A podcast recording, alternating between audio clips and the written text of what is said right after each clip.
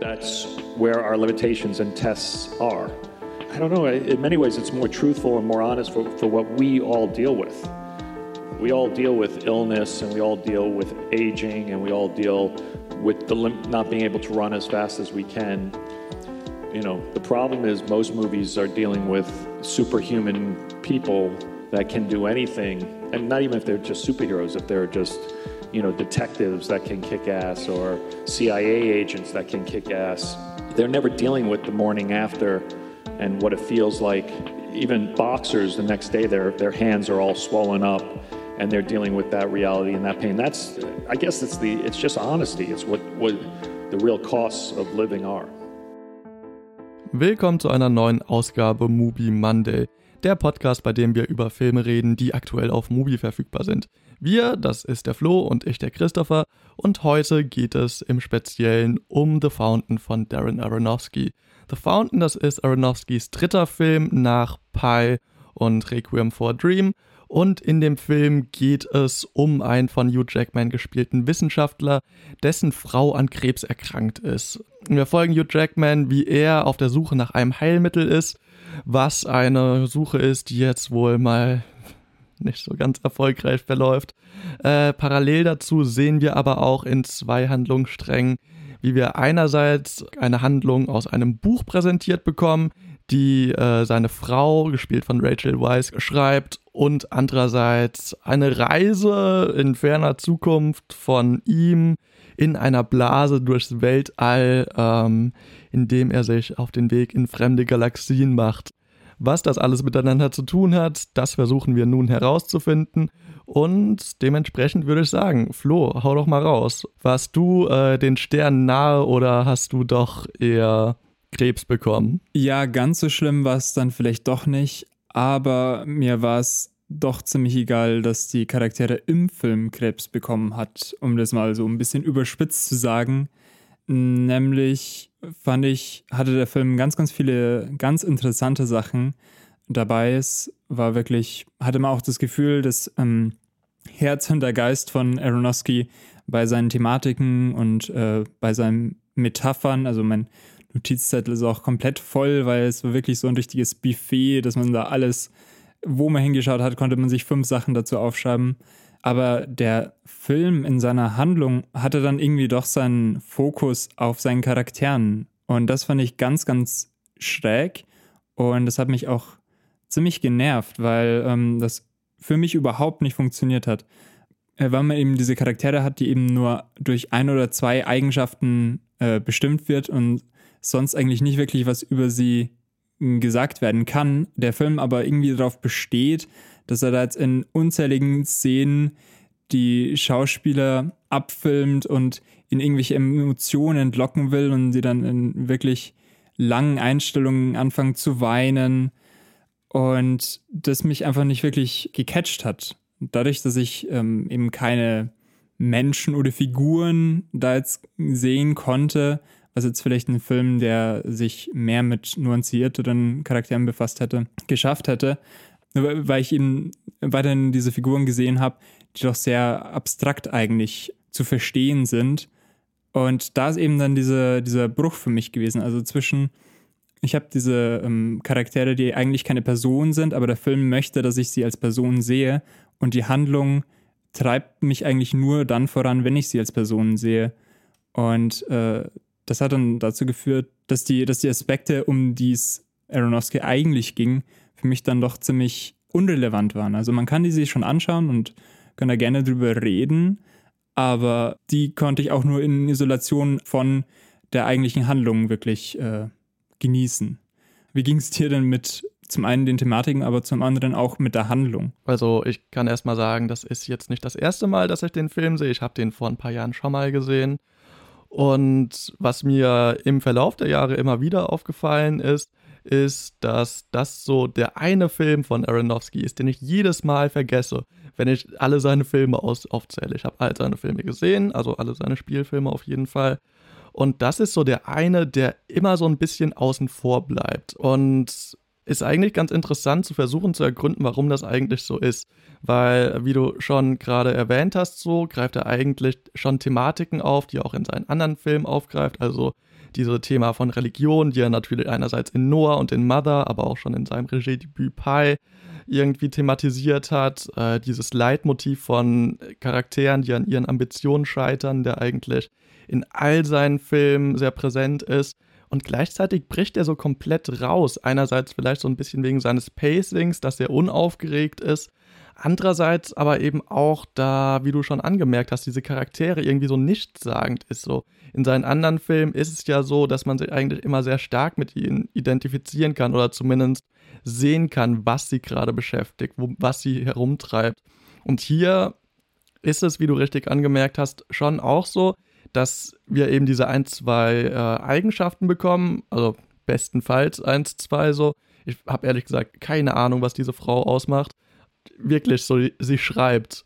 Das, das kann ich dir sagen. Sie interessiert sich für Maya. Aber auch das ist ja jetzt nichts, womit man irgendwie konkret was anfangen kann, sondern was auch nur wieder so als Vehikel für diese Metaphern und Sinnbilder in diesem Film herhalten soll. Und was auch ein Problem des Films ist, ist, ähm, dass auch wenn wir hier natürlich sehr hochklassige Schauspieler haben, man, also ich zumindest oftmals das Gefühl hatte, die machen ihren Job gerade nicht so wahnsinnig gut. Also ich habe das wirklich teilweise gesehen und habe mir gedacht, so, was genau soll mir dieser Gesichtsausdruck gerade eigentlich sagen? So, ist das Trauer oder musst du aufs Klo? Also, das, ich hatte so das Gefühl, es sollte so an, den, an die Gesamttonalität des Films angepasst sein. So was sehr Ruhiges, so was Softes. Aber das hat halt zu einem großen Teil überhaupt nicht in diese Szenen reingepasst. Und auch deswegen ist hier irgendwie so ein ganz merkwürdiger Kontrast zwischen dem, was, was dargestellt wird und dem, was erzählt werden soll.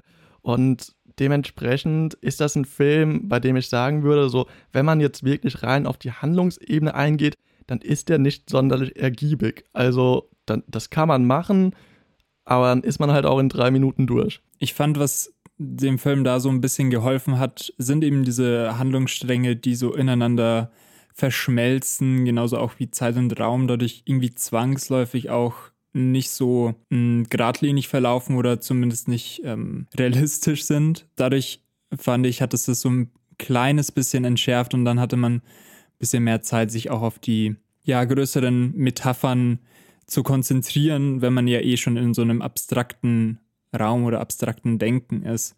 Und natürlich geht es in dem Film ganz viel um Unsterblichkeit. Da haben wir eben in jedem Handlungsstrang so den eigenen Versuch, da hinzukommen. Also zum einen über die Medizin äh, versucht es natürlich unser Doktor. Ähm, seine Frau hat da irgendwie recherchiert da eben zu ihren Mayas und berichtet davon, dass sie eben diesen Baum des Lebens haben. Man könnte auch äh, das irgendwie so sehen, dass sie in ihrem Schreiben sich irgendwie verewigen will. Und in dem Handlungsstrang im Regenwald suchen sie eben diesen Baum des Lebens, um es zu erlangen. Und ja, in diesen letzten äh, introspektiven, abstrakten Reise-Weltraum-Ding, äh, da geht es eben auch auf ins Jenseits, was ja auch so die Unsterblichkeit eben aufbringt. Und ich finde, das hält den Film irgendwie dann doch zusammen und führt dann auch dazu, dass man dann von, diesen, von diesem Leitmotiv dann eben so die kleineren Metaphoriken eben sich raussuchen kann. Und ich finde, wenn man da so rangeht, dann kann man irgendwie dem schon auch positive Sachen abgewinnen, wobei man halt eben recht viel ignorieren muss, um dahin zu gelangen. Äh, was, was sind denn Sachen, was dir gut gefallen hat? Also es ist keine leichte Frage, aber nicht, weil mir nichts gefallen hat, sondern weil, wie man vielleicht so ein bisschen merkt, dass irgendwie bei dem Film schwer ist, sich an konkreten Dingen festzuhalten. Da er irgendwie einerseits so viel bietet, über das man reden kann, aber andererseits irgendwie in seiner Vielfalt fast ein bisschen beliebig wirkt. Aber es, es gibt Dinge, die mir gefallen haben. Was mir vielleicht am besten gefallen hat, ist dieser Strang, der da im Weltall stattfindet. Um das vielleicht nochmal kurz zu erklären, also wir haben drei Handlungsstränge und in diesen drei Handlungssträngen werden die Charaktere immer wieder von denselben Personen gespielt. Ähm, man kennt das aus Cloud Atlas oder so. Und in dieser Blase, in der Hugh Jackman durch das Weltall schwebt, ist er eigentlich alleine und nur so ein großer, großer Baum ist neben ihm, der so ein wenig als Reinkarnation seiner Frau dienen soll.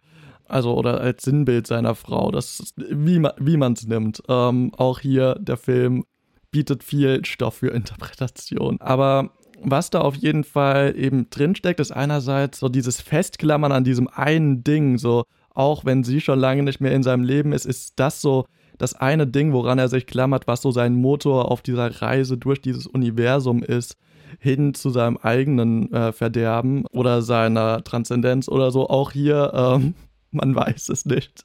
Aber hier so dieses, so wirklich dieses Festklammern an alten Dingen, so er verliert seinen Ehering im Verlauf der Handlung und tätowiert ihn sich ein. Also hier auch sie, dieser Gedanke von Ewigkeit, der hier nochmal vertreten ist. Das ist so ein Aspekt, der mir eigentlich ganz gut gefallen hat. Man kann natürlich auch sagen, dass es hier irgendwie in weiten Teilen um Fiktion geht und darum, wie Fiktion Hoffnung schaffen kann. Also, dass diese Frau eben versucht, quasi sich mit diesem Schreiben dieser Geschichte über das, die Suche nach dem ewigen Leben selbst ein wenig Hoffnung zu schaffen. Das sind sicherlich auch Aspekte, die vielleicht noch ein bisschen besser hätten ausgearbeitet werden können. Vielleicht hätte man auch ein paar andere dafür weglassen können. Ähm, also so ein gewisser Fokus hätte vielleicht auch gar nicht geschadet. Und so lange ist der Film im Übrigen auch nicht. Also er geht, glaube ich, keine 100 Minuten. Insofern, ja, das, also es, es gibt Dinge, die, die kann man mögen und es gibt auch noch mehr Dinge, auf die man vielleicht später noch eingehen kann. Aber ich würde die Frage vielleicht erstmal an dich zurückgeben. Ja, oh, da bleibe ich jetzt gleich bei der Hoffnung und ja, dieses Zielstreben darauf. Ähm, Gerade bei der Erzählung, finde ich, wird es eigentlich ganz schön aufgelöst, muss ich sagen. Das hat mir ganz gut gefallen.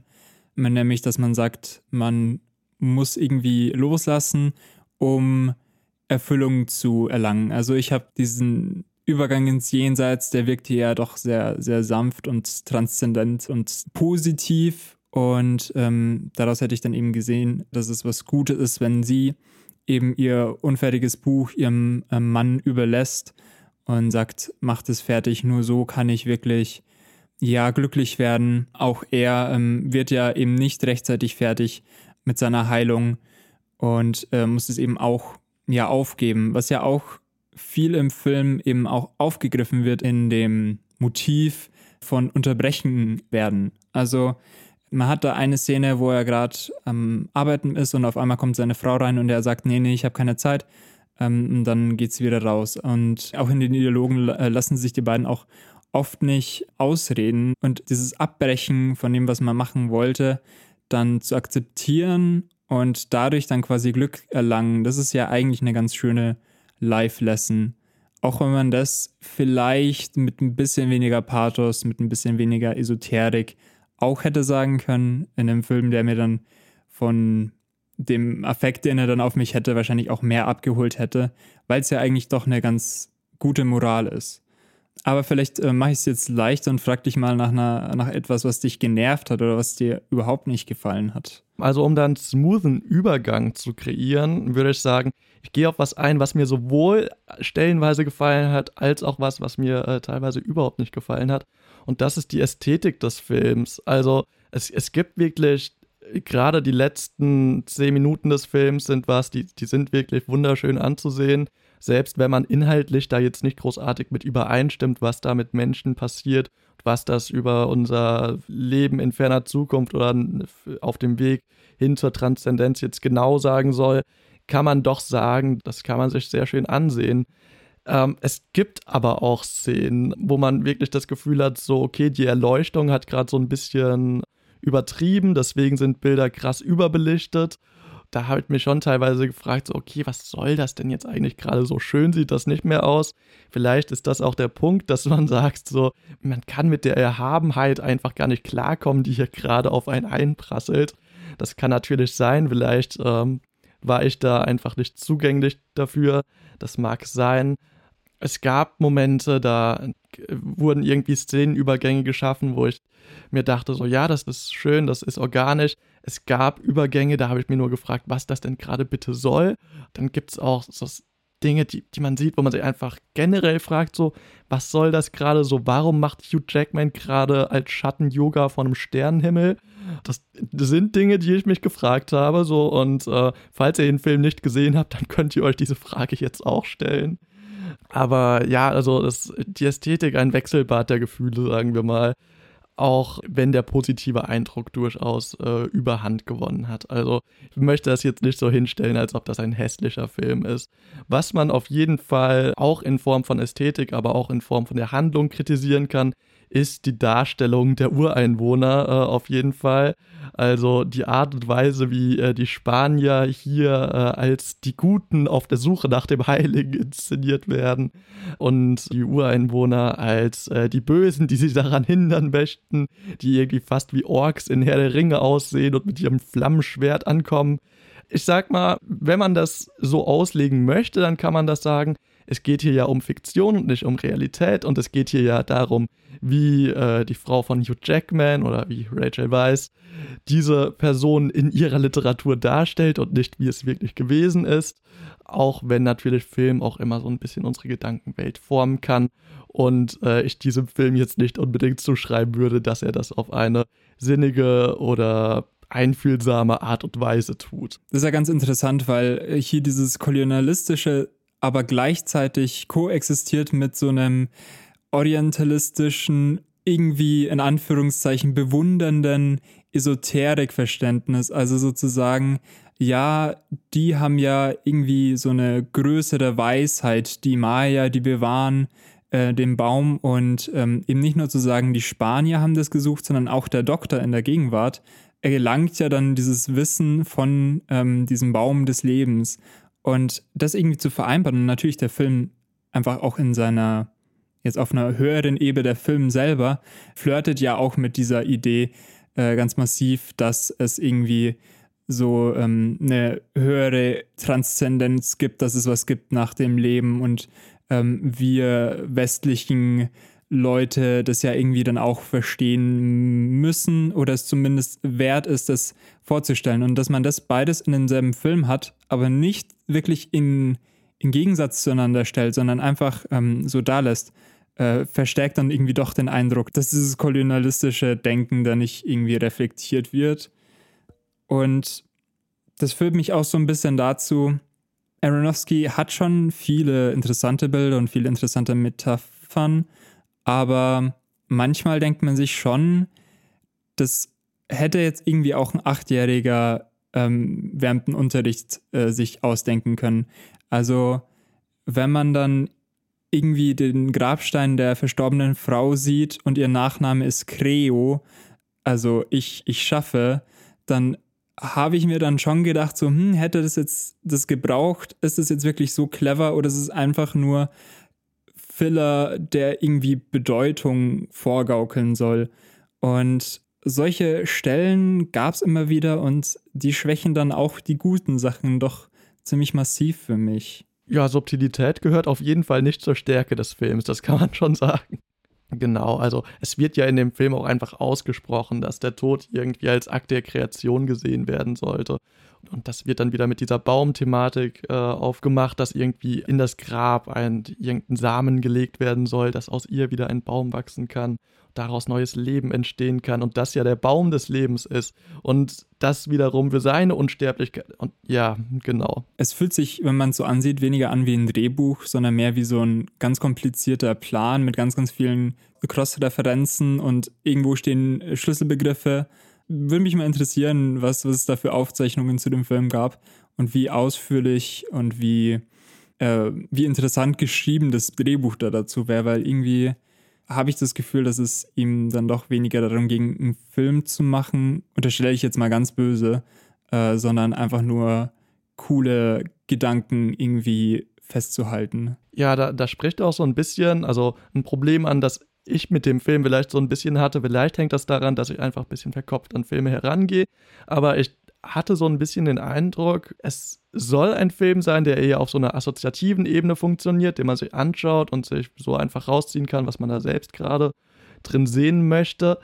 Gleichzeitig erklärte einem aber irgendwie auch die ganze Zeit diese Konzepte und am Ende steht man so ein bisschen zwischen den Türen und fragt sich so, ja, was denn jetzt eigentlich genau? Also was willst du? Soll ich das hier irgendwie sehen und dann irgendwie so in so eine Art Meditation verfallen oder soll ich doch meinen Notizblock zücken und mir aufschreiben, was die Maya denn jetzt eigentlich genau vor x Jahren über den Baum des Lebens gesagt haben? Ja, total. Ähm, was mir jetzt fast ein bisschen leid tut. Ich hatte vor, dass ich jetzt äh, ein paar andere Aronofsky-Filme anschaue, bevor ich diesen Film gesehen habe. Und jetzt weiß ich, dass ich zumindest so ein paar Wochen wieder warten möchte, dass ich wieder ein bisschen frischer an, an seine Filme rangehe, weil sie ja anscheinend auch doch im Großen und Ganzen alle recht sehenswert sind. Und ähm, von dem her würde ich vielleicht empfehlen, dass man sich da zuerst mal die anderen Filme von ihm anschaut, bevor man dann vielleicht doch noch zu dem zurückkehrt. Ja, das ist eine Empfehlung, die ich nur unterschreiben kann.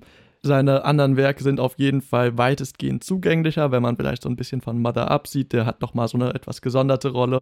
Der ist vielleicht auch in einigen Aspekten dem Film nicht ganz unähnlich, aber so seine anderen Werke sind eigentlich allesamt sehr zugänglich und auch ja, unterhaltsam ist das falsche Wort und unterhaltsam ist jetzt auch keine Kategorie, die ich als sinnig betrachte, um einen Film als gut zu bezeichnen.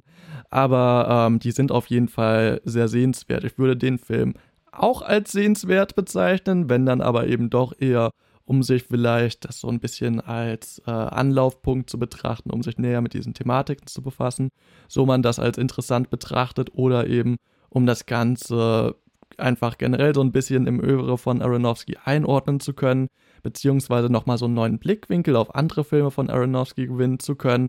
Aber wenn man den Film als sich betrachten möchte, dann würde ich davon vielleicht eher abraten.